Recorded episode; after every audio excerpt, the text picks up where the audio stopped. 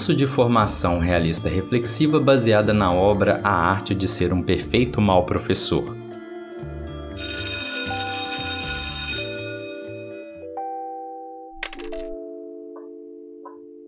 Semana 5 O Improdutivo Continuamos a ler sobre mais alguns tópicos levantados por Malbataan, agora referentes à assiduidade e pontualidade, à atividade improdutiva do mal professor, o professor sabatineiro e os dois extremos deploráveis do PMP. 5.1 Assiduidade e pontualidade abrem aspas. Aprimorado ao extremo em seus atributos negativos, o PMP não é assíduo e também não é pontual. Malbataan, fecham aspas. O PMP é faltoso, impontual, mata a aula sempre que tem oportunidade. O desrespeito com o tempo do outro demonstra uma falta de empatia descomunal.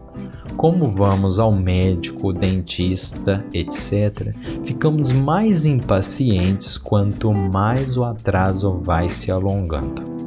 Imagine que você é fã de uma famosa banda de rock, está com o ingresso comprado e, bem na hora do concerto, é avisado que o vocalista da banda faltou. Obviamente, você se sentiria lesado por aquela situação. Com a aula é a mesma coisa. A diferença é que você não é um vocalista de uma banda de rock e seus alunos não serão seus fãs se você falta e não tem a preocupação de avisá-los. Malbataan explica que o PMP é impontual em todas as atividades do ciclo docente na correção e devolução de tarefas e provas, na entrega de documentos, etc. Atenção, há uma ressalva quanto ao professor que é impontual porque seu horário é perturbado por fatores alheios à sua vontade. Por exemplo, porque leciona em colégios diferentes e não houve a possibilidade de articular bem o horário. Ainda no caso de algum imprevisto. Cheguei atrasado para a aula. Posso compensar ficando uns minutinhos a mais? Não. Há aulas posteriores que seriam prejudicadas ou mesmo um intervalo de descanso para o aluno. Aliás, Malbatan explica: o PMP adora atrasar também o término da aula. 5.2 Atividade improdutiva do mau professor. Abrem aspas. Sempre que tem oportunidade, o PMP emprega parte da aula ou mesmo a hora integral da aula em atividade inteiramente alheia ao ensino e totalmente inútil para os alunos. Malbataan, fecham aspas. Segundo o autor, o PMP gasta 10 ou 15 minutos da aula para fazer uma lenta e enervante chamada nominal destilará ainda uma série de observações sobre os alunos, perguntas pessoais, muitas delas impertinentes e constrangedoras. O PMP que, propositalmente, perde um tempo precioso da aula alongando a chamada da turma. É, em geral, um professor do tipo tagarela.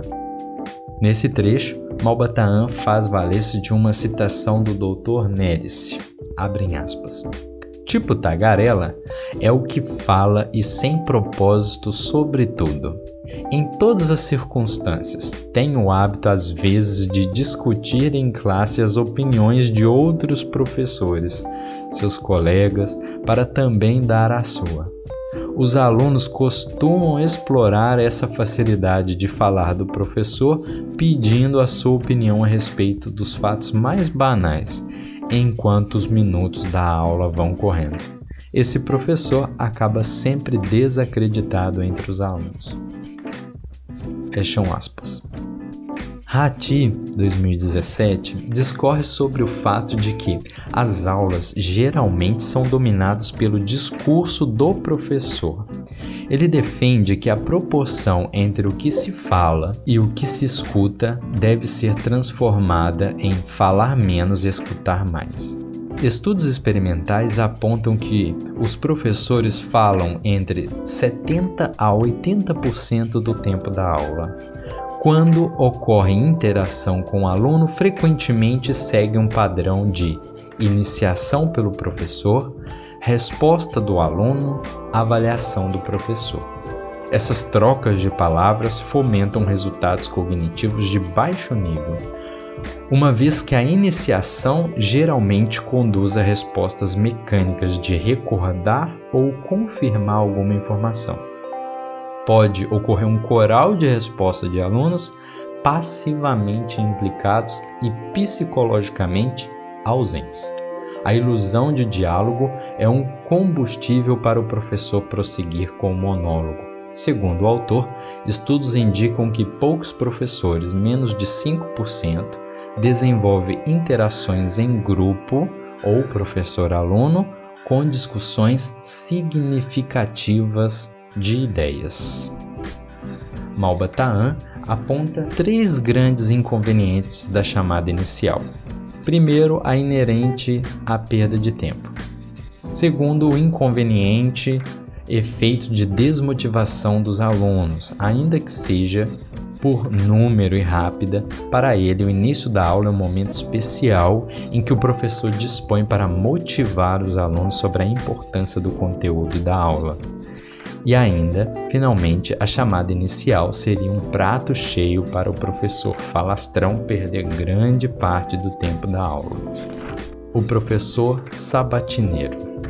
Abrem aspas. O PMP pode esquecer de tudo, menos de passar sabatinas para os seus alunos. A sabatina é, em geral, um simples pretexto para não dar aula. Malbataan, fecham aspas o professor encontra meios de dar serviço aos alunos, com o único propósito de ficar sem aula. Malbataan se refere à sabatina como uma quantidade exagerada de atividades. Ele versa em especial sobre as provas. Quanto mais os alunos estão ocupados com esse tipo de atividade, mais cômodo o trabalho do professor. Malbataan conta o caso de um professor que aplicava semanalmente provas, mas nem as corrigia, jogava por cima de um muro próximo à escola. Há outras estratégias para se esquivar do dar aula. Passar um trabalho para os alunos pesquisarem e apresentarem na forma de seminário no lugar dela, considerando o conteúdo como ensinado, segundo o autor, é um clássico. O professor demandar resumos de capítulos Obviamente, isso precisa ser feito no horário da aula ou de muitas delas. Atenção, não se trata aqui de uma metodologia de ensino e aprendizagem que envolva a apresentação de seminários. O assunto do texto é sobre o uso malicioso dessas atividades para desperdiçar o tempo da aula. Por último, 5.4 Dois extremos deploráveis do PMP. O PMP é levado a dois extremos. Pode se apresentar aos alunos como uma verdadeira mãe extremosa ou como um pérfido reprovador. O PMP pode ser do tipo que dá notas ótimas aos alunos, ciente de que é relapso e não ensina coisa alguma. Conta as questões que irão ser cobradas na prova, é conivente com meios fraudulentos de obtenção de resultados favoráveis, vulgo colo, esse professor age de modo a evitar qualquer esforço extra ou amolação. Outro extremo, segundo Malbataan, o professor também não ensinou nada, mas exige a matéria do programa e reprova a turma inteira. Enfrenta os alunos com rancor, reprova por vingança e capricho. O autor atribui à alta taxa de reprovação um sinal de que houve um erro no processo de ensino-aprendizagem. Nesse ponto, ele cita o professor Lauro de Oliveira Lima. Abrem aspas. O normal é o aluno aprender.